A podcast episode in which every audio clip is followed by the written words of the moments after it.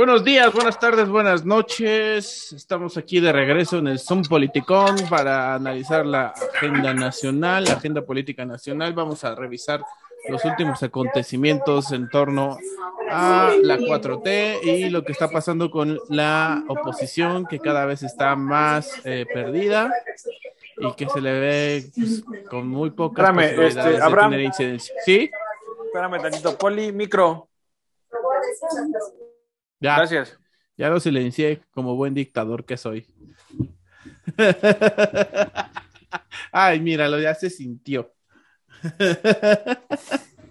ok, pues no sé, tenemos varias cosas en la agenda, la central avionera, el asunto este de, de Gersmanero, que todavía no entiendo realmente qué es lo que está sucediendo ahí, pero pues creo que sería más importante porque ya muestra las eh, fisuras del equipo de Andrés Manuel, ¿no? Este, tenemos también pues, otras cosas que analizar ahí. Eh, habíamos dicho de la revolcación de mandato. La Eh, respuesta a Europa. La respuesta a Europa, que también pues, que, Es fan- pan con lo mismo, porque es como la narrativa del presidente, lo que más le gusta es causar esa como polémica y esa, ese choque como disruptivo en la narrativa. Este, y que muchos eh, hasta cierto punto irracionalmente también celebran, ¿no? ¿Por dónde vamos a empezar? ¿Por ahí? Pues no sé, ustedes digan. ¿Tú, Poli? Ah, espérame, déjale, doy la voz. Pura censura aquí. ¿Puedo hablar, este señor dictador? Le escuchamos, díganos usted. Eh, yo, yo creo que me parece que sería pertinente comenzar por el, este, la central avionera, debido a que pues sí está como muy en boga y, y sobre todo pues porque ni, ni, ni siendo partidario de la 4T, la molécula, llegas temprano, ¿no? Entonces te pierdes como tres horas.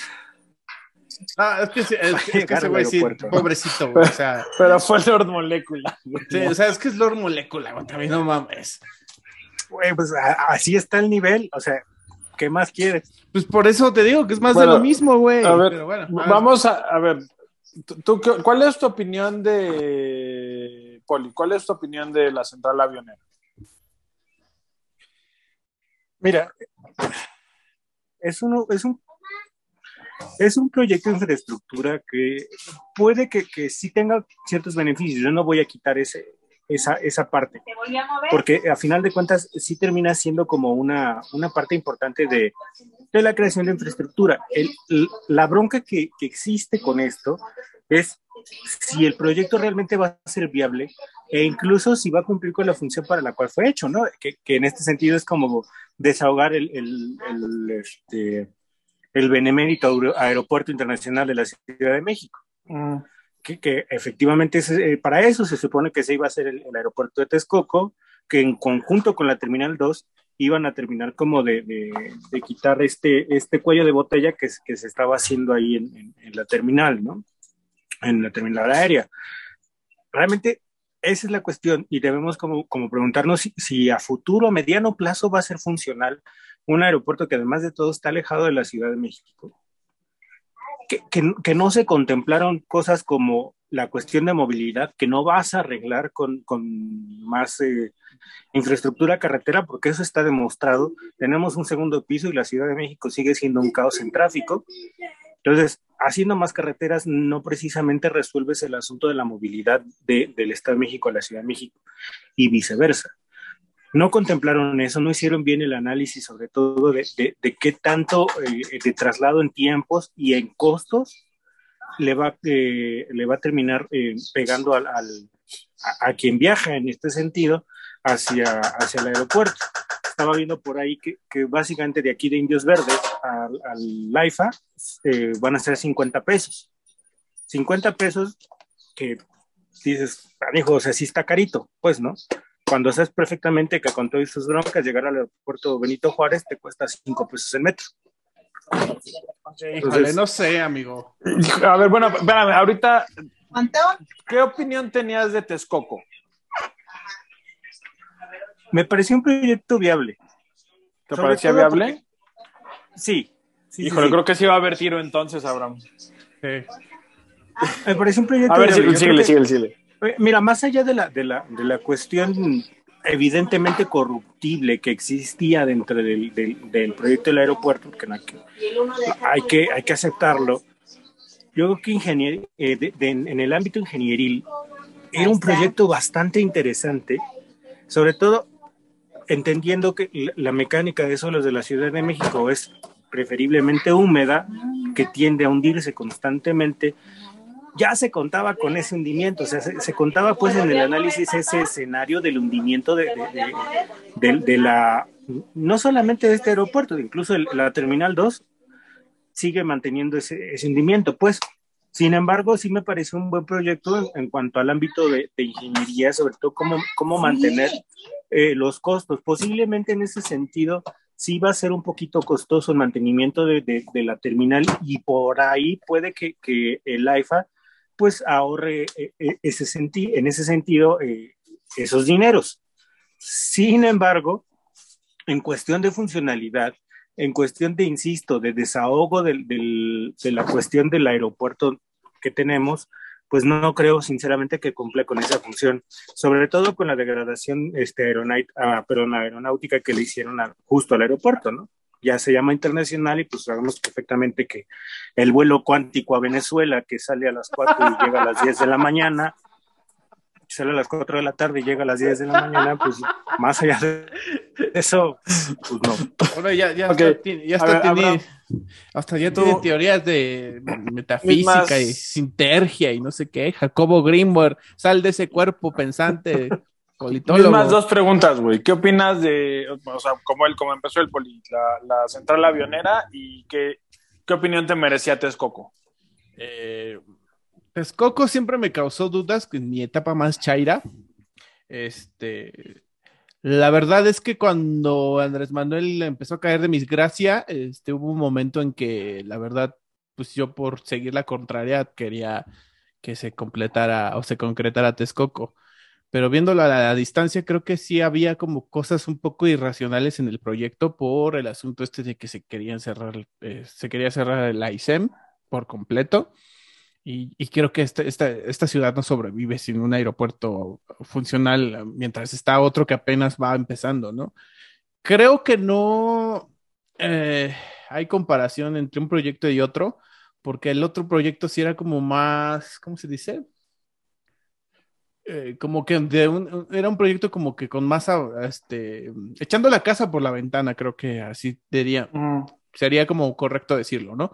Este, y aparte, pues, había cosas positivas dentro de todo lo que se ha dicho. Lo que, lo que me parecía positivo es que la, la forma en cómo se fondeó, o como si pretendía fondear, era, era bastante propositiva con el TUA y, y sin requerir tanta deuda pública. Uh -huh. Pero también el hecho de los contratos leoninos y todo eso, pues sí se prestaba a mucha corrupción y todo eso. Y pues aparte, pues, la gente de Tlacomulco, pues tenía mucha hambre de, de jalar dinero para su molino, ¿no? Entonces, sí, este, a la distancia creo que no era un proyecto tan, tan viable porque creo que eh, el, el, la, la, toda la infraestructura del área metropolitana ya está súper rebasada. Uh -huh. Creo que iba a ser inviable que, que se cerrara un, que se cerraran los aeropuertos y que quedara solamente ese, porque se había comentado que era un proyecto a largo plazo, casi 30 años, en el que ya iban a terminarse las seis este, pistas y todo eso. En ese caso, pues sí se me, me parece que iba a ser inviable en el corto y mediano plazo. Y la otra parte, que pues, yo no soy un ingeniero de mecánica de suelos ni nada de eso, pero me parece sí que hay que re, re, subrayar que el asunto este de los costos o los sobrecostos que iba a haber en el asunto del mantenimiento de que las pistas no se hundieran y todo eso, porque sí es un terreno bastante difícil es un terreno dificultoso para llevar a cabo algo así. Y pues obviamente se pretendía llevar a cabo un, un aeropuerto que, que, tuviera capacidades hasta industriales, ¿no? Entonces. ¿Y la central avionera? La central avionera tiene bastantes dificultades técnicas ahorita en su arranque. Yo creo que también es como hay que también subrayar el asunto este del, de que el presidente tiene el síndrome del, del inaugura, inaugura pronto. es precoz para inaugurar. Sí, sí, sí. Eh, yo creo que pudo haberse esperado otro medio año y con un poquito más de capacidad de infraestructura vial y todo eso. Si a lo mejor lo que hubiera sido así estelar y, y espectacular hasta cierto punto fue que se terminara el asunto este del tren suburbano y eso. Creo que, creo que el, aeropuerto puede llegar a ser práctico, puede llegar a funcionar, más allá de cualquier otra cosa.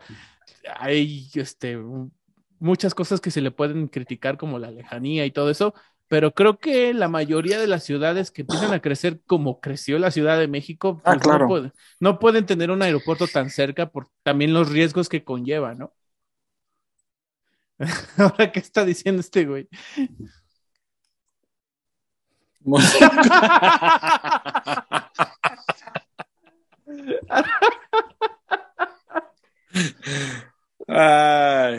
No, pero yo sí creo que tiene potencial. y yo creo que sí hay muchas cosas que se pueden criticar, como el hecho de haber eh, hecho la inauguración a bote pronto. O sea, sí se ve que ya hay un avance significativo y que ya puede ser operable o ya puede estar operativo, pero el mm. asunto de la interconexión es lo que más le pesa en este momento para que la gente decida irse para allá. Aunque sí, este, hay un precio más bajo en el asunto este del TUA y, las, las tarifas son más bajas. Pero pues este. se, compensa, se compensa con el asunto este de la distancia, ¿no? Y de que no hay una buena conectividad con el, con el aeropuerto.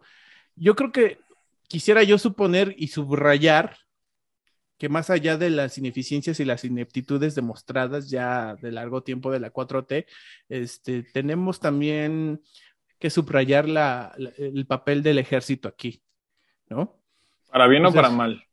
Pues para bien y para mal, amigo, porque creo que hay un alto costo político de cederle este asunto de la infraestructura al mando castrense pero también podríamos tener hasta cierto punto cierta certeza o cierta confianza en que a lo mejor ese tipo de detalles van a ir mermando y van a ir este, arreglándose. yo, yo quisiera pensar, ¿no? Quisiera tener esa confianza de que el mando castrense pueda hacer viable y más útil este asunto, más práctico. Pero vamos a esperar a ver qué, pasa, ¿no? ¿Puedo? Antes de que comiences.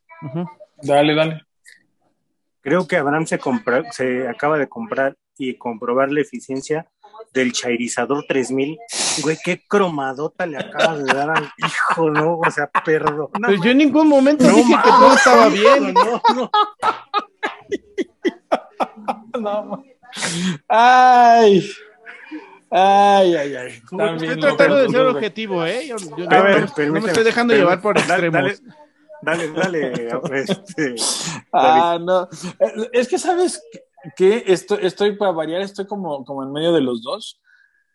Tu posición de Texcoco me parece, me parece como la de como la de Abraham con, con el AIFA, ¿no? O sea, es como muy amable. Yo nunca tuve mucha fe en Texcoco porque además me parecía que, que nos pedían que tuviéramos en una administración que no pudo ser ni eficiente, ni técnica, ni, ni, ni, poco corrupta. Entonces, mi gran miedo con ese asunto es que cada dos, tres años íbamos a tener que hacer un rescate multimillonario para que no se hundieran las, Exactamente. las pistas, aunque, aunque se supone que todo estaba planeado, ¿no? Pero también, ¿no se acuerdan cuál fue el edificio que se inauguró? ¿El del Senado o el del Diputados? Que hasta programa de Discovery Channel hicieron y no sé qué, y después la primera lluvia se estaba pudriendo todo, entonces yo no tenía mucha fe en la en Texcoco. Como proyecto, que era un, creo que era un proyecto interesante porque sí era, era una cuestión integral. Sí. Y nos hubiera abierto un espacio, o sea, en caso de funcionar, nos hubiera abierto un espacio con la cancelación de, del Benito Juárez. ¿No? Que hubiera sido un espacio nuevo para la ciudad, que se podría haber hecho muchas cosas, porque esta ciudad hace años que no tiene un espacio nuevo realmente, ¿no? Ya todo lo tenemos conquistado. Pero no le tenía mucha fe técnicamente. A la cuestión de la IFA yo tengo varias, varias dudas. Una, se habló mucho de que había un conflicto por cuestiones geográficas y de tráfico aéreo entre las posiciones del aeropuerto Benito Juárez y el Felipe Ángeles. No sé si eso era una fake news o si ya se resolvió en caso de que no lo fuera. ¿No? Esa es una de las dudas que a mí me genera. Dos, este, ¿qué, tan, ¿qué tanto va a poder absorber la, el tráfico de, del, Benito Juárez? No, porque este no es un proyecto integral, ese es un proyecto que requiere, creo que Toluca, este y, y el Benito Juárez, ¿no? Entonces, ¿qué tanta capacidad tiene? El hecho de que esté lejos no me ofende, ¿no? Está lejos de nosotros, pero estará cerca de alguien más. Pero sí me parece que fue una construcción, fue una inauguración pronta y muy fallida. Que pero bueno, ahorita si quieren entramos a eso, donde no tenías accesos, donde no tenías este, lugares de, no tenías ningún entretenimiento, ni lugares de comida, ni, nada, entonces sí te preguntas, bueno, ¿para qué lo hiciste? E inaugurar un, aeropuerto que va a funcionar, ¿qué? creo que 2000, va, va a atender a 2.000 personas donde durante los primeros tres o cuatro meses, a mí me pareció una ridiculez. No estás absorbiendo nada. Tendrías que haberte, yo creo que sí, sí, tendrían que haber esperado. Sí, es que es la parte donde podemos hacer la crítica de que es el parte del panfleto de la narrativa del presidente. Y, hay, un error ahí, ahí es criticable completamente. Ah, entonces estamos de acuerdo. Y en lo que hayamos platicado tú y yo con eso de la narrativa, cada día le cuesta más. Hoy me metí a ver otra vez a Oráculos y está arribita de de Calderón y de Fox pero su, su, tendencia es casi casi en picada, ¿no? Mm. Digo, habrá que ver cómo se reponen. Entonces, ya, ya estos costos ya son muy altos. Si, tiene, si no tienen inconveniente o no vamos a hacer intercambios sobre, el, sobre los proyectos, nos vamos a la inauguración, que en sí misma tiene mucho que se pueda decir. ¿Qué prefieren hacer? Sobre la inauguración, ¿no? Poli. Dale, dale, dale. Sí, sobre la, inauguración. Entonces, la inauguración, ¿no? Creo que, creo que la, inauguración se la están sacando bastante bien por el asunto del clasismo y el racismo. Sí. Porque están, están logrando esconder, al menos a medias, una, un pésimo diseño y una pésima ejecución. No, porque no solo, no solo te aceleraste y te faltaban construcciones fundamentales, como varios accesos, por eso se, se, perdió el tío del poli, el Lord Molecula. este... no, no, no, había negocios, ¿no? Se, se genera este, este, asunto de las ayudas. Ajá, también es. No tiene nada de... que no tiene nada de malo, pero oye, pues, los hubieras puesto en, en, en los en, en, los locales. Ahora, entiendo por qué no lo hicieron. Porque al no hacerlo, haces este relajo y entonces acusas a tu oposición, que no es muy brillante, de, que lo único que los motiva es el racismo, ¿no? Y, que de hecho cayeron completamente redondos en la trampa. Inicialmente sí, porque todo el mundo está enojado. pero, pero sí también podemos estar de acuerdo en que al final el resultado de esto fue negativo para la administración porque ya que se levante el polvo, lo que vas a tener es una inauguración muy pobre.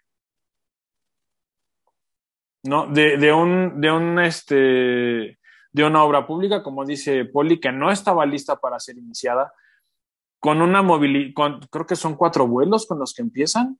No, son ocho. Son ocho, pero, o sea, todos locales, uno internacional con ninguna aerolínea importante todavía, porque además nadie está metiendo las grandes, están metiendo solamente las de descuento. Con tu único vuelo internacional a Venezuela, que es una grosería. Este, ¿no? Entonces, sí, sí, sí creo que al final, ya, que se asiente el, el polvo de este debate absurdo que tenemos en México, el resultado de la inauguración como tal va a ser negativo para la administración fue una inauguración pronta y muy fallida y creo que lo, les va a costar en el mediano plazo de los tres años que les quedan. Este, no sé quién quiera seguir. Poli. Pues en realidad sí. O sea, volvemos al punto. Andrés Manuel le urge absolutamente todo. Y todo tiene que ser así. Porque tiene que ofrecer resultados. Porque es tanta la crisis que trae ahorita, tanto internamente, internamente como a nivel internacional. Ya hablaremos de esa bonita carta. Este, Y la que le carta. urge- y la carta es que le urge dar resultados. Entonces, la inauguración tenía que pasar el 21 de marzo, sí o sí, Exacto. porque además el marco en el que estaba insertada la inauguración era el perfecto. El día que Benito Juárez descubrió la primavera, pues es obvio que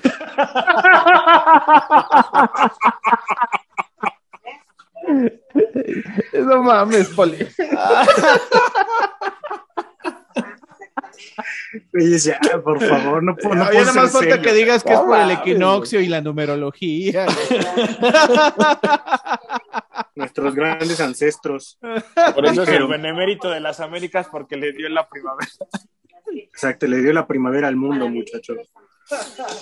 Ay, güey. A ver, ya fuera de la broma, sí es un proyecto armado a vapor. Y ahí sí hay algo que tengo que reconocerle a Abraham y también a las Fuerzas Armadas, porque con el mucho o poco presupuesto que hayan tenido, pues se la rifaron. O sea, y ahí, ahí muestras también la eficiencia de, un, de una organización como lo es el ejército. O sea, cuando quiere, o sea, no nada más es eficiente para matar gente en, en- Deja de andar de en- chairo. en Acteal y, y- y otros lados, ¿no? Y desapareciendo gente, o sea, también es eficiente Sí, construyendo y siendo... Lucio Cabañas, Digamos- sal de ese cuerpo chambeador, por favor. También es eficiente siendo un, un beneficio Lucio, sociedad, gobiérnate. ¿no? ¿No? a tratar. Sin embargo, pese a todo eso, en las tomas sí podemos ver que hicieron falta muchas, muchos detalles, a lo mejor pequeños, pero sigue, sigue siendo un, un proyecto incompleto. ¿no? Eh, eh, hay baños temáticos, por ejemplo, me parece que la chilindrina no se, no se terminó de, de construir. ¿no? Entonces, eh, todas estas ondas, que, que- detallitos que, que, que tiene, pues sí demeritan el trabajo que con una planeación bien estructurada pudo haber ofrecido mejores resultados. Ya más allá de la señora que hay que aclarar, no eran playudas, eran doraditas. Y jóvenes, por favor, a las cosas por su nombre. Entonces, más allá de- del asunto de la señora vendiendo sus doraditas fuera del, del aeropuerto,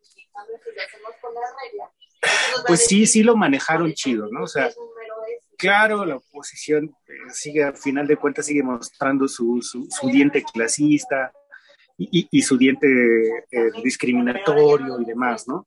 Que además sigue, sigue insistiendo, alimenta la retórica y el discurso polarizador de un presidente que al final de cuentas, co- con el asunto de que no ha sabido gobernar tan bien como él quisiera, pese a que tiene los elementos para hacerlo, pues le, le queda más que asirse de estos pequeños detalles que le dan ese, eh, eh, eh, esa luz que, que muchas veces eh, no, Lo estás trabando.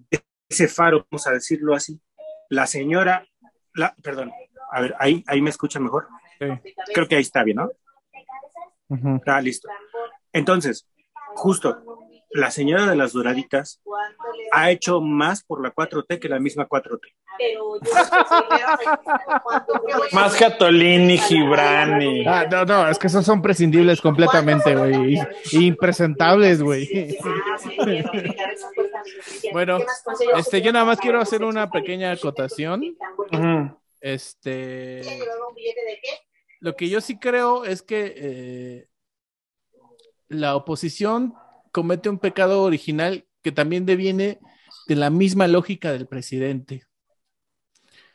Porque eh, a lo largo de los años del, eh, del panismo y, del, y de, de Peña, no se preocuparon por eh, enarbolar una estructura institucional más democrática que permitiera No. tener este, esos mecanismos para la, ciudadanía, para tener incidencia en este tipo de proyectos, ¿no? Entonces, Andrés Manuel hace uso de ese vacío que se dejó y que no se trabajó en estos 20, 30 años y que, y que queda siempre como en esa lógica presidencialista del viejo régimen del PRI. Y yo creo que eh, en aras de que no tienen un fundamento institucional sobre del que agarrarse, caen redonditos en ese asunto de volver a caer en el clasismo, volver a caer en, la crítica facilona, y, y, son fácilmente repudiados por un sector que está pues, claramente desfavorecido, ¿no? Por este, este periodo de la historia, ¿no? Y hasta por los que no están tan desfavorecidos, o sea, la oposición está por los suelos. Este es un ejemplo de por qué está por los suelos, ¿no? Su completa incapacidad de reformularse y de encontrar un discurso que pueda apelar a, si quieres, no a los extremos, pero sí al punto medio y jale todo lo posible. ¿no? Y es el asunto que, que no tienen la, la, la, ¿cómo se dice?, la autoridad moral para ejercer una crítica desde la democracia o desde las instituciones o desde el orden del Estado de Derecho, etcétera, hasta a estos este, comportamientos erráticos desde la presidencia, ¿no? Porque ellos mismos han generado que esto, estos excesos este, se vaya como gorda en tobogán del presidente, porque está ese vacío que ellos no hicieron nada por, por, por contenerlo, ¿no? Ahora, déjame ponerte otra cosa para no repetirnos siempre con lo de la oposición. Yo también le veo ahí un problema a Santa Lucía. Van dos veces que nos quieren vender una panacea en términos de, de construcción aeroportuaria y yo no, como yo no creo que Santa Lucía vaya a resolver nuestros problemas, vamos a tener en, dos, en, 10 años otra, otra épica buscando dónde poner un aeropuerto. Porque yo no creo que Santa Lucía vaya a ser todo lo que dicen que puede ser. Este, ¿Quieres que sigamos por ahí? ¿Nos vamos a algún otro tema? ¿Esperamos al poli? Yo creo que ya nos vamos a la revocación, ¿no? Y a la Revocación. A la veda no veda. Ok, revocación. Híjole, pues es que ahí no sé qué tanto hay que decir, excepto que están haciendo el ridículo bien feo y no importa cómo sea el resultado, van a hacer el ridículo bien feo. O sea, el hecho de que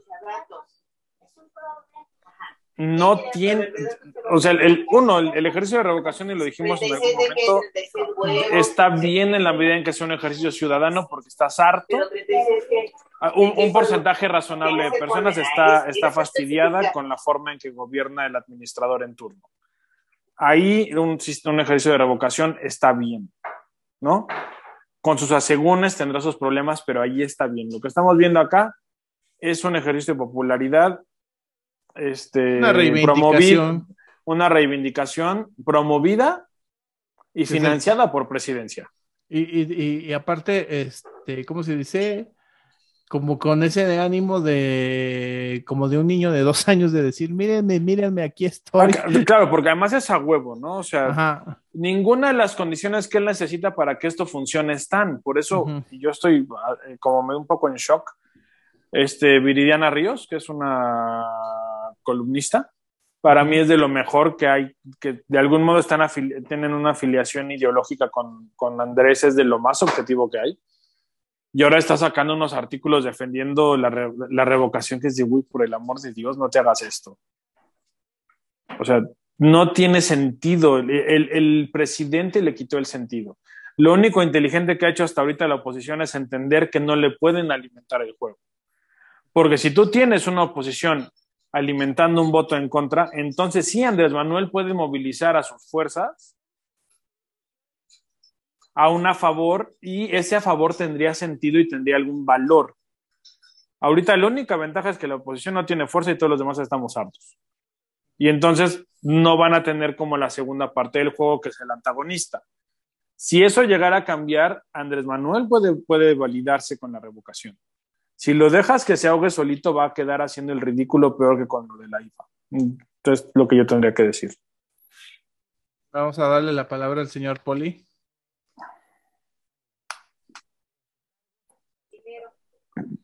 ¿qué vas a hacer El ejercicio de revolcación de mandato es una democracia de suma cero, donde el que gana lo gana todo y el que pierde lo pierde todo. Porque así son los ejercicios de democracia directa. Al no tener intermediarios, solamente tienes dos opciones. O te jodes o te jodes poquito.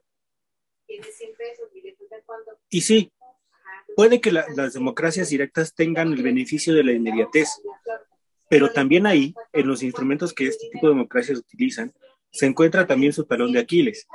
Con la inmediatez no tienes el tiempo suficiente como para obtener un, un espacio necesario, perdón, en el cual te informes lo suficiente como para que tú como ciudadano, que, quien a final de cuentas es el que va a, a tomar parte, que no a ser parte de, pues puedas, digamos, tener una decisión medianamente informada. El 10 de abril se va a acudir quien vaya a ir a un ejercicio sí de popularidad y sí también eh, muy marcadamente propuesto e impulsado por presidencia y por todo el aparato partidista que, que trae detrás. Y lo que pudo haber sido un ejercicio interesante en el que se le da cierto poder al ciudadano, se convierte en un,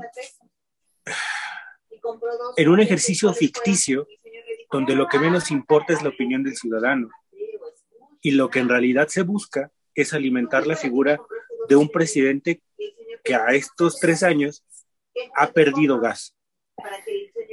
Y es necesario buscar los mecanismos para que otra vez se infle nuevamente.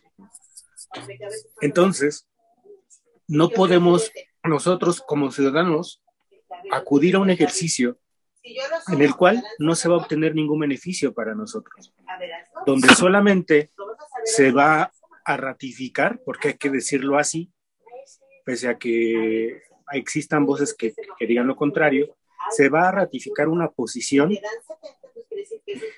que fue elegida hace tres años para que cumpliera un ciclo de seis. Y en este sentido, podríamos decir claramente que a mitad de, de, ese sexenio, este ejercicio de revocación de mandato va a servir para lo mismo, para lo que sirve una dona en el espacio. Así. Se va a ver bonita, va a ser histórico, pero listo. De ahí no va a pasar. Y nuevamente, quien va a terminar eh, teniendo la desventaja, vamos a ser nosotros, como eh, eh, este, esta gran masa y este gran cúmulo de, de, de, electores que vamos a acudir o van a acudir este 10 de abril con la firme intención, pero sobre todo con la ilusión de que vamos a participar en algo en lo que claramente no estamos invitados a participar. Estamos nada más eh, invitados a, a bailar el, el, vals que toca el presidente, ¿no? pues sí. Sí, tal cual. Ahora, acá hay un punto interesante, ¿no? Porque la revocación, y creo que es lo más importante, este asunto de la revocación ha cinco minutos abonado mucho a, al intento de destrucción del INE. Lo ha usado mucho y de hecho el mismo, y qué es lo que deberíamos de cobrarle al señor. El mismo presidente es el que ha, ha, ha desfigurado el proceso al exigir que se hiciera con menos dinero, lo que obliga a reducir las, las medidas de seguridad, porque debemos considerar que una, un verdadero proceso de revocación sería de una magnitud similar, o debería ser de una magnitud similar a unas elecciones. Y todos estos procesos de seguridad y de, y de validación deberían de estar ¿no? a, a, a tope para asegurar que no haya ningún fraude, que no haya ningún problema. Tan esto no es más que un asunto de ego presidencial, que él ha estado dispuesto a que se rebajen todo, todos los niveles de seguridad se rebajen, con tal del poder tener su encuesta. Y esa parte creo que sí es importante y sí se la deberíamos de cobrar. ¿Cómo? No sé, ¿no? Pero sí se la deberíamos de, al menos de ponerla ahí en, en lo que Es que ahí el problema, ahí el problema también viene de la posición de quienes, quienes nos quieren vender un paraíso si ellos estuvieran en el poder, porque esos mecanismos para que pudiéramos cobrar esa esa factura pues, no, no existe, no los tenemos, no nos los dejaron, no. Y aparte tenemos un electorado que no tiene, que no rebasa ni los 10 años de tener como cierta, ¿cómo se, podría decir? Como cierta conciencia política o cierta conciencia del estado político del país. Entonces, este, yo creo que no hay conciencia de, que de, la importancia de la existencia de esos mecanismos y, y, aunque hubiera un intento de hacerlos, nadie sabría cómo usarlos para que tuvieran realmente una inferencia en las políticas públicas, en, en quién tiene el poder, etcétera. Oli. Voy.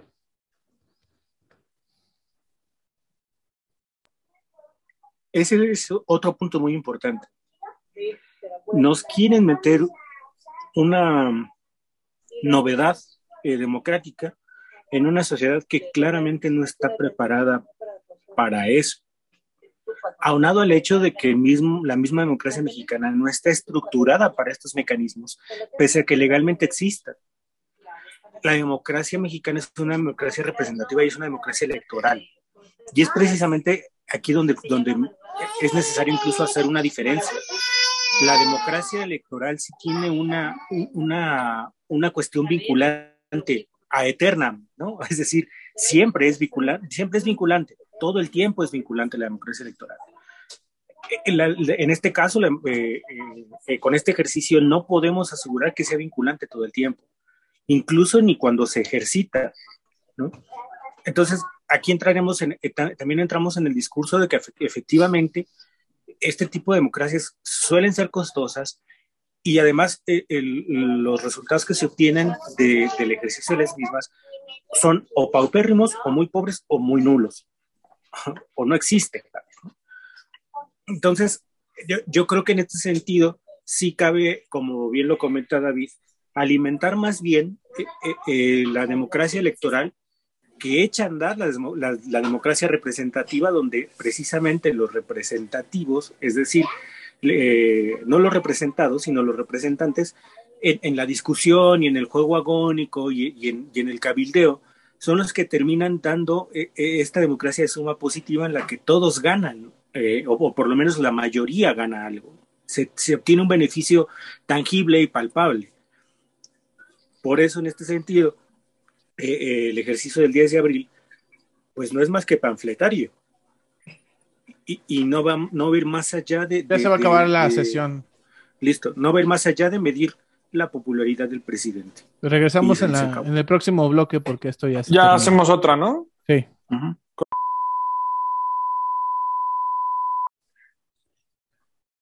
Estamos de regreso en el Zoom Politicón y vamos a seguir con el asunto de la agenda política nacional.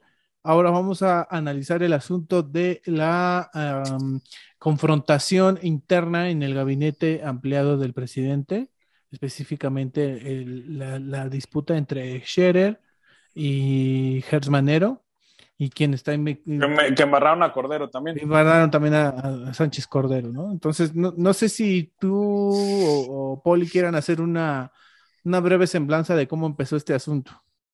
Este, Poli yo tengo como alguna, alguna noción de cómo empezó el pleito. Pero lo que más recuerdo de Hertz Manero es el asunto del que trae ahorita, lo que traen en boga, ¿no? Y que, insisto, ha tapado muy bien el, la central avionera. Eh, la cuestión esta de, de, las grabaciones en las que eh, utiliza sus influencias para salir, eh, para que uno de sus familiares no salga tan, tan golpeado de, de un asunto que es claramente delictivo, ¿no? Eh, y, que obviamente apunta a, lo que evidentemente ya todos sabemos, que, pues, que el presidente diga que se acabó la corrupción y salga con eh, los pañuelitos de colores, que se les hinche su regalada y, blanca cabecita, pues sigue existiendo eso ahí. O sea, a final de cuentas, la corrupción sigue permeando el gobierno de Andrés Manuel pero sí hay una clara diferencia y, tal vez, quizá, debemos preguntarnos cuál es el, criterio de discriminación para decir qué corrupción es la buena y qué corrupción es la mala. Porque, porque claramente pues no podemos eh, dejar de lado el hecho de que el señor sí utilizó eh, sus, influencias para sacar de, de, un, de una broncota a uno de sus familiares. Y que además de todo, no se han negado esos, este, esas grabaciones, ¿no? no han salido a desmentirlas. Eh, no sé, ¿qué, algo que tengas que decir, Choco. No, tú síguele. ¿Yo? Sí. Pues es que no tengo mucho que decir porque creo que Manero está ahí porque está con la veniencia presidencial y no lo van a quitar. Ah, ah, bueno, ok, ahí creo que estamos, de momento creo que todos estamos de acuerdo. Pero, uh, mira, lo que no sé es por qué se pelean Scherer y Hertz, porque según yo eran como medio chilacas cuando empezó esta, esta administración. Ajá. Este, no, no sé dónde está el quiebre. Sé que lo acusan de, de beneficiarse del puesto a, a Scherer, ¿no? De hecho, la octava le ha dado mucha difusión. Este Facundo Malo le mama ese tema. Creo que es el que más le emociona de, los problemas internos de la 4T. Hertz tiene el problema de que el tipo es un gangsterazo, ¿no? Sí. Y no tengo claro qué tiene que ver Cordero, excepto de que la usaron como florero en la disputa que se generó entre ellos. Ahora, lo que creo que podemos desarrollar más es qué significa.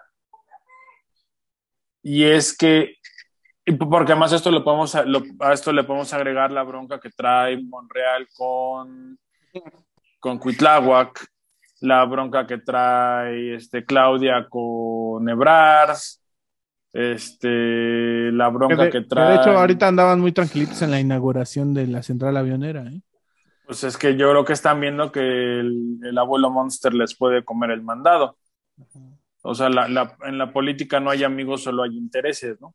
Y si logras, y si logras entender a tiempo para dónde van los intereses, logras hacerte los amigos correctos. No sé si alguien en la 4T ahorita tenga la capacidad para hacer esas, esas ecuaciones, pero nos convendría que sean las personas menos fanáticas. Pero bueno, a lo que iba es que con todo, o sea, si, juntas todos los desmadres que traen, te habla de que el único aglutinante es Andrés y la debilidad de Andrés es la debilidad de Morena. Este, ¿Por qué se aguantaron tres años? Porque durante tres años Andrés estaba, era, era a prueba de balas. Ahorita que no lo es y la presión le empieza a calar, pues las tensiones internas se empiezan a ver. Y también se empieza a ver a los monstruos que tienes ahí metidos, ¿no? Está, tienes, porque ahorita no hay mucho desmadre, pero se va a armar un, eventualmente va a haber un desmadre con Conacit y cómo lo está manejando Bullía. Vamos a tener serios problemas con energía se va a ver lo que ha hecho Nale, lo que ha hecho este santo de la democracia y la dignidad ciudadana que es este Bartlett, ¿no? O sea, yo creo que en cinco años vamos a ver como los, los, despojos de lo que se supone que iba a ser la cuarta transformación de México. Pues sí, tenemos también el panorama bastante difuso porque hasta cierto punto este, no queda bien claro cómo están los bandos, ¿no? Y parece un todo contra todos, ¿no? Yo creo que ahorita es un todo contra todos hasta que se, ah, los bandos se van a acomodar por, por intereses y por pragmatismo. Y yo creo que van a cambiar al menos dos veces de aquí, en lo, de aquí a las elecciones, ¿no? Porque yo me supongo que si Claudia y Ebrard son tan inteligentes como se supone que son, se van a dar cuenta que el que les va a comer el mandado es Adán. Es el abuelo Monster y que a nadie le conviene que el abuelo Monster quede como presidente. a nadie de ellos. ni a nosotros.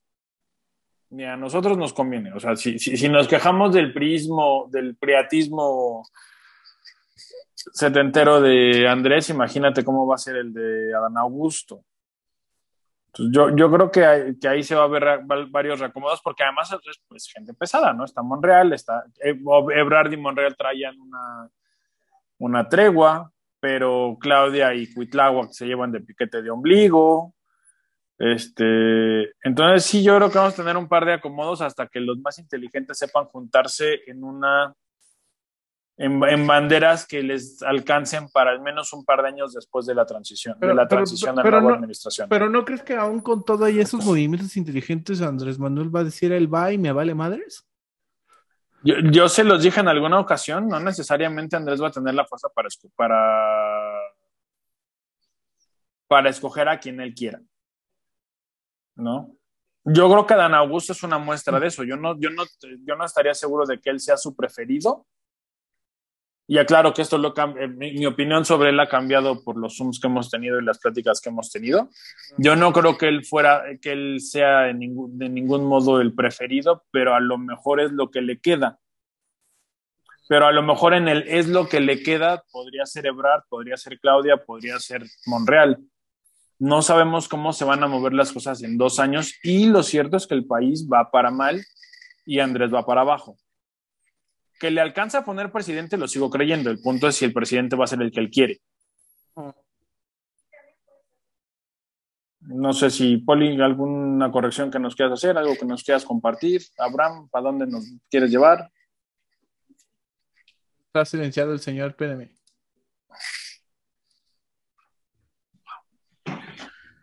Sí, yo, yo, concuerdo. Eh, sí, sí, ahorita con el presidente tenemos una política de los 70, si quedan a, Dan Augusto, de pronto va a bajar del cerro del Tepeyac con las tablas de la, de la ley. Este, así de pronto. Y, y, y, está, está canijo, porque por otro lado, más allá de la cuestión del conflicto, del claro conflicto interno que existe en Morena y que existe dentro de la 4T, también han, han sabido capitalizar ellos, no la oposición, asuntos que han pasado casi de rebote eh, fuera de ellos, ¿no? Eh, y tengo dos ejemplos muy claros. El asunto de la eh, hoy vinculada a proceso alcaldesa de Cuauhtémoc, la, la pelotas prontas.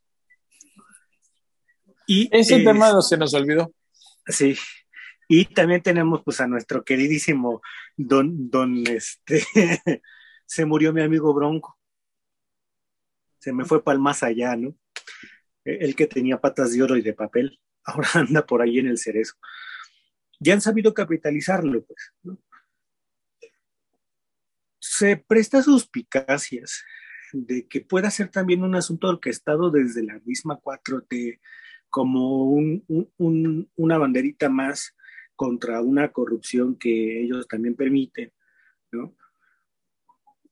E, es un, es un asunto que, que, hay que abordar con cierta delicadeza porque sí se puede, insisto, prestar a, cierto revanchismo político por parte de Samuel García, que pues, obviamente sabemos que es satélite de, de, Morena y de la 4T. Y, en la Ciudad de México también, eh, muy a pesar de esto, eh, la señora Sheinbaum sí se lo anota como, como un triunfo ¿no? para, para ella, por eh, el hecho de que no está permitiendo que estas corruptelas y estas situaciones se estén dando, porque además de todo estamos hablando de una de las alcaldías más importantes de la Ciudad de México. La, la, alcaldía Cuauhtémoc, que es la, más importante. La, que alberga este ¿cómo se llama? La que alberga el centro, caray. O sea, sí la más importante, hay otras, está Xochimilco, donde se dan los poetas, ¿no? Este...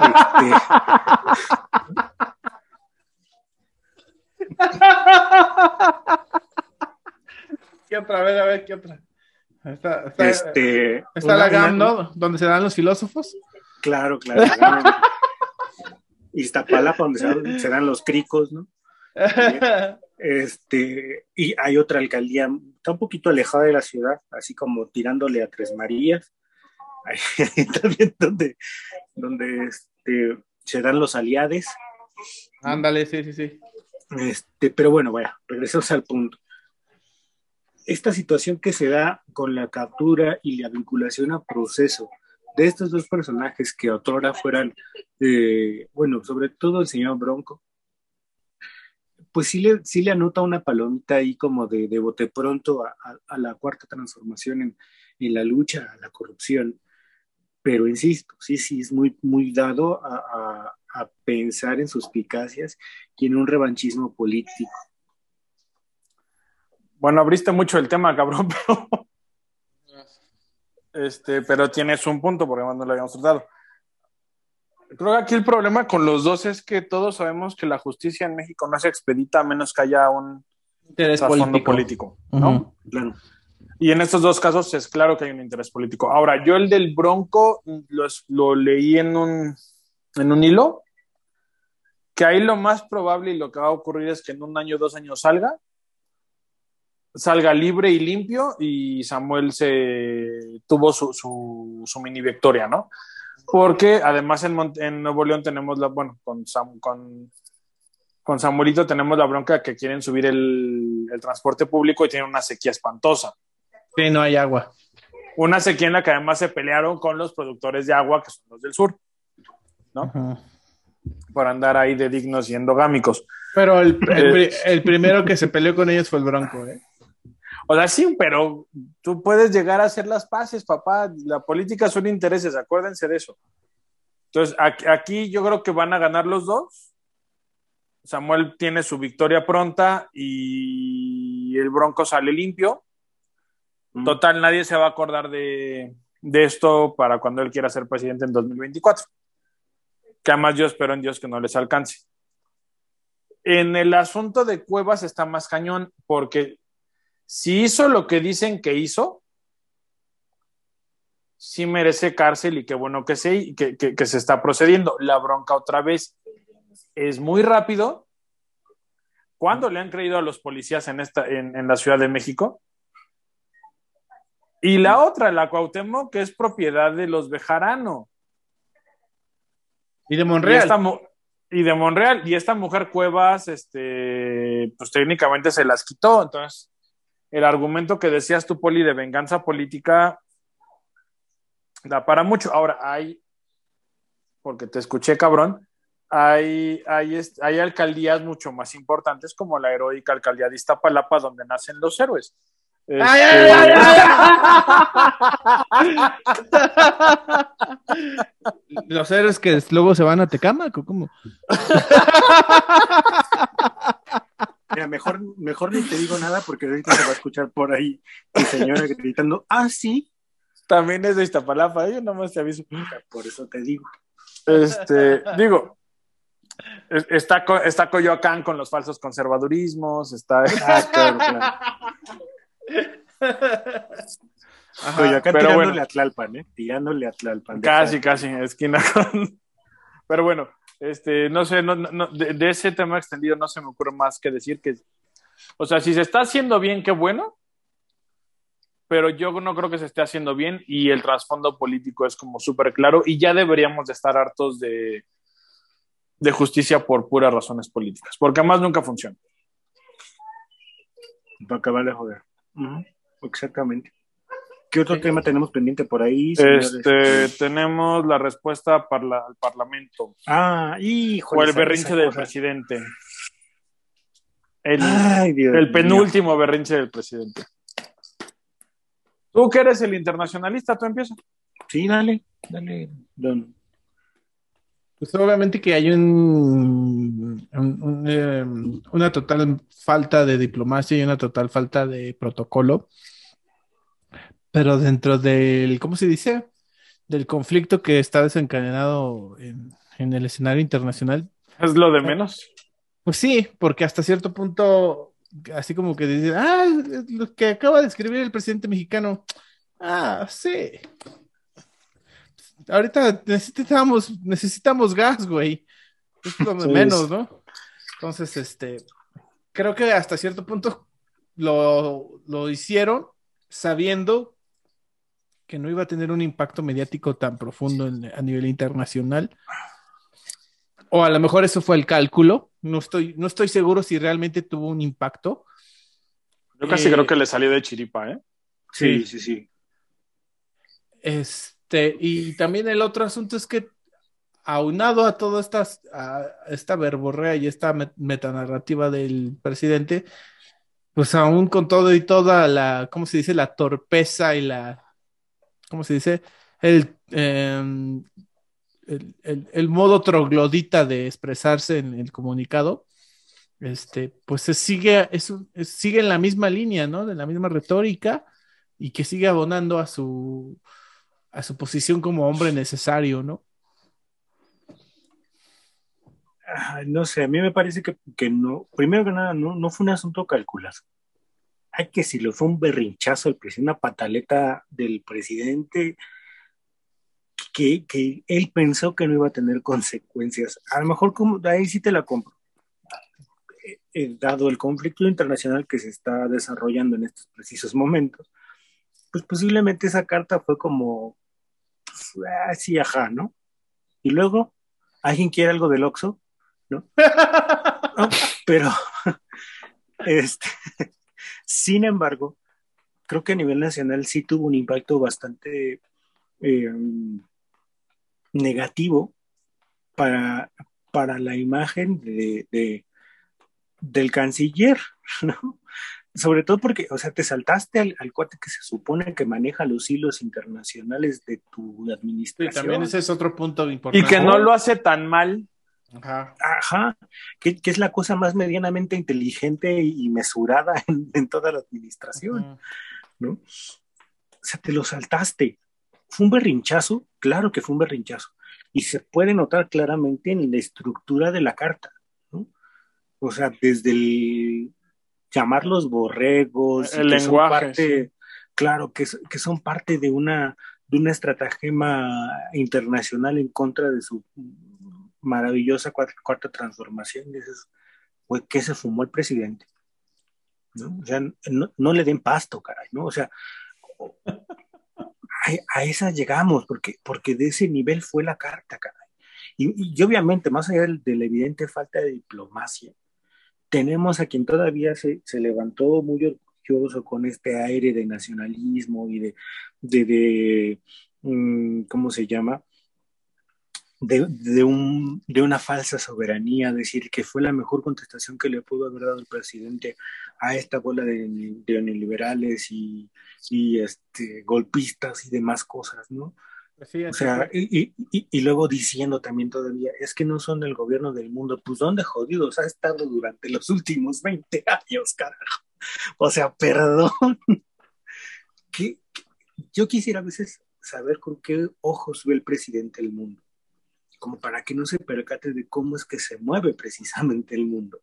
Sí, señor presidente, sí son el gobierno mundial. Tan son así que precisamente el conflicto que se está desarrollando ahorita nos tiene a todos de los Yo no oh. diría que son así como el gobierno mundial, pero sí son una parte preponderante del sistema internacional y no puedes hacer como una rabieta de ese tipo. O sea, no, no o sea, puedes, em, ¿cómo se dice? Como dice la diplomacia, es el arte de mentar madres de, una forma que hasta te salgan aplaudiendo, ¿no? Y que hasta te agradezcan. Y este asunto sale totalmente fuera de la diplomacia y, del protocolo y, creo que hay sí una falta de visión o una falta de, tacto, ¿no? Eso creo que es lo que más a mí me enojó, el, el hecho de que tal vez podías haber dicho lo mismo, pero de una forma más elegante, ¿no? De una forma más elegante y, y realmente en lugar de atacarlos de borregos y no sé qué tanto, pues ponles el espejo de los desmadres que ellos también tienen, ¿no? Claro. Este, como lo habíamos platicado, y si quieren extendemos un poco esto, y si no, no, está bien, a estas tendencias del liberalismo autoritario, ¿no? Donde de, de un día a otro te cierran todos los canales rusos, porque estás en un estado de guerra, aunque en realidad tú no estás en guerra, tú nada más aventaste un güey a eso. Pero bueno, regresando a la, a la, a la carta, creo que para mí eh, hay dos. Uno, ¿por qué te brincas a, la persona que sabe hacerlo y lo pudo haber hecho muy bien? Que es Ebrard y su equipo, porque eso lo ha manejado bien. Y luego te avientas por la libre y queda claro tu bajo nivel intelectual. Es que no. Eh, eh, es, es, es, justamente lo platicé con un amigo, con mi único amigo que me queda que es obradorista. Y, y, además él ha trabajado en cuestiones de relaciones internacionales. Entonces yo le pregunté, bueno, ¿y de veras te parece bien este desmadre? No, es que les dijo, es que va. Según el argumento, es que la gente que promovió la carta son eurodiputados que tienen filiación con, con las empresas energéticas españolas. Con Iberdrola y Repsol. Con Iberdrola, ese es como el argumento. Digamos que sí, está bien. Yo siempre he tenido un problema con, con mi continente, con mi subcontinente y con México, ¿no? Te dicen tus verdades, porque lo cierto es que aquí hay una cantidad enorme de, de porque por ahí viene el pedo, ¿no? Por los, este, los por los reporteros y periodistas asesinados y por la violencia retórica del presidente frente a, frente a los diferentes medios, que además casi siempre son más pequeños que él. Y entonces tú, tú te pones a contestarle, bueno, sí, pero ¿qué te importa? Y se supone que nosotros como ciudadanos tenemos que decir, si no se metan con nuestro presidente, me parece, Además, me parece absurdo. Hay que acotar otra situación. El reclamo es justo. Y, más allá de la situación de que sea Europa, tienen todo el pinche derecho de reclamarnos y de exigirnos un Estado de Derecho, porque México, si mal no recuerdo, circa 97, ah, firma un, un, acuerdo de cooperación económica y concertación política, cuyo primer artículo dice que es obligación de, de los estados integrantes del acuerdo eh, velar por eh, los derechos humanos de todos los ciudadanos básicamente generar el Estado de Derecho. ¿Qué se está renegociando? ajá, mismo que México no tiene. El, asunto, el asunto también ahí va de que la, la, la, coyuntura ahorita actual, ni siquiera los eurodiputados pusieron eso en su, ¿cómo se dice? En su, en, en lo que, en el desplegado que sacan que, que genera la respuesta presidencial, o sea, no hay un argumento derivado de eso. Y, eso hubiera sido importante para que, para que no hubiera esta respuesta.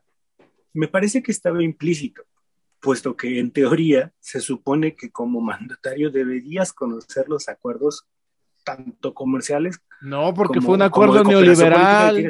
Fue un ah, acuerdo neoliberal. Sí, Híjole, sí tiene, tiene un punto el dictador, ¿eh? Sí, lo que sea que le hicieron el fin de semana lo, lo, lo, lo, sí, lo, vigorizó. Yo no sé qué te hicieron, pero. Ese es el punto, pues. En teoría, más allá de que sea un acuerdo neoliberal, se supone que debes, deberías de conocer las relaciones que tienes con, en este caso con el bloque europeo. Sí, bueno, pero ahí tiene un punto. Y a lo que te obliga. Pero, pero ahí también, ahí también viene este, este asunto de que pudo haber sido premeditado la respuesta, porque sabe que ahorita el, el sistema internacional está haciendo agua en este aspecto. ¿En serio te parece que piensa tan, que tiene tanta visión tu presidente. a ver, a ver, a ver, espérenme. o sea, ¿en serio, en serio, A ver, espérenme. Ya, ya, ya, me, ¿ya puedo hablar? Por favor. No, señor, no nos aquí, el asunto, aquí el asunto es que a lo mejor se saltó la tranca de Brad, pero a lo mejor alguien también hay detrás diciéndole lo, que está pasando, ¿no? Y a lo mejor a, lo mejor alguien dentro de su misma lógica, dentro de su misma venia eh, populistoide y, de nacionalismo trasnochado, quiso aprovechar el momento de decir, pues vamos a irnos como Gordon Tobogán, a ver qué pasa, ¿no? Su, becario solamente le estás dando demasiado pues, crédito. Pues, podemos decir que fue el becario y todo, pero de todas maneras le salió, porque hay mucha gente que lo celebró. hay, a ver, hay un, no sé si alguno de ustedes veía South Park. Sí. Sí. Hay un capítulo donde no me acuerdo si es Cartman o quién se mete, perdón con Apred, a unas Olimpiadas de personas con discapacidades y gana. Sí, sí, lo recuerdo. Ajá. La única razón por la que nosotros, o sea, por la que podemos ver a nuestro presidente como este ser maquiavélico que dice Abraham, o que hay un ser maquiavélico detrás de guiándolo, es porque Andrés es, es, Cartman y la oposición son los otros personajes de ese ah, capítulo. no, no, no, y estoy totalmente de acuerdo, pero aquí el este asunto es que también tenemos, ya tenemos también varios indicios que generan suspicacias. ¿Como cuál? Por ejemplo, lo que estábamos hablando. O sea, yo, yo no lo descarto. ¿Lo de las ayudas? No, no, lo del asunto este, pues a lo mejor también eso fue una puesta de escena. lo, de las sí fue, lo de las ayudas sí fue armado, ¿eh? Sí, la verdad yo también creo que sí. Estuvo y, otra, pero otra vez vamos al punto ese en el que estuvo bien armado para generar una reacción, pero también desnuda tus fallas este, estratégicas. Porque lo cierto es que la, hay una crítica ahí.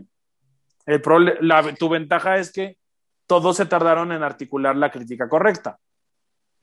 Pero el primer argumento fue, ¿cómo que la ayudas en Comal? Pero a lo que voy es que también se está, se está viendo que el, orden institucional preexistente está cada vez siendo más este, ignorado, güey. No sé si me te digo que te limpiaron el cerebro, cabrón. Oh, o sea, yo no sé qué pasó ese fin de semana, pero estás fino, fino, fino. Sí, sí, en serio, ¿eh? Estábamos hablando del orden institucional preexistente, cada vez es más irrelevante en el ejercicio del poder de Andrés Manuel. Y a lo mejor ahí es donde yo veo que hay como ciertos elementos que pueden levantar cierta suspicacia de que haya algún elemento ahí infiltrado que realmente es el que está tomando las decisiones importantes o, el que está haciendo los movimientos estratégicos. Y Pero en como ese, que, a ver. En ese sentido, yo creo que la carta va como a dar esa, ese puntapié Ok, prométeme que otro día vamos a tratar ese tema este, conspiranoico para no pues Puede ser conspiranoico, pero por ejemplo, cuántas veces ya hemos hablado en este Zoom? ¿Cuántas veces hemos eh, tenido el análisis de la hipermilitarización de la administración pública, de la mano de obrador, de, de que cómo están recibiendo, pues por ejemplo, ahorita podemos decir que el aeropuerto quedó bien o quedó mal, para bien o para mal, pero este, ellos son los responsables de todo el asunto, ¿no? Y, hasta cierto punto, estratégicamente, el hecho de que se haya hecho en una base militar también da una señal, un mensaje. Ah, bueno, sí, eso, eso lo hemos platicado. No sé si las cosas, o sea, no sé si correlación y causalidad aplican aquí. Luego te decía otro día, desarrolla tu teoría y si tienes ganas, nos las presentas y la, debatimos. No, pues yo solamente estoy haciendo suspicacia. en caso de que fuera así. Este, si no, yo creo que estamos como en el punto de que estamos en un impasse, porque ahora sí, en esta ocasión estamos al revés. Poli y yo no creemos que haya como, como profundidad de pensamiento en esa carta, sino que para variar, o sea, le salió bien porque todo le ha salido bien de algún modo en esta administración pero los costos políticos son los que te demuestran que no hay un, para mí, que no hay una gran mente detrás de nada de esto.